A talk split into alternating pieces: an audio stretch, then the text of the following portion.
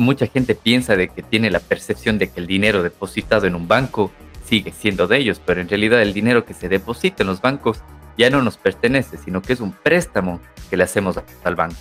Y por lo tanto el banco nos debe ese dinero a nosotros.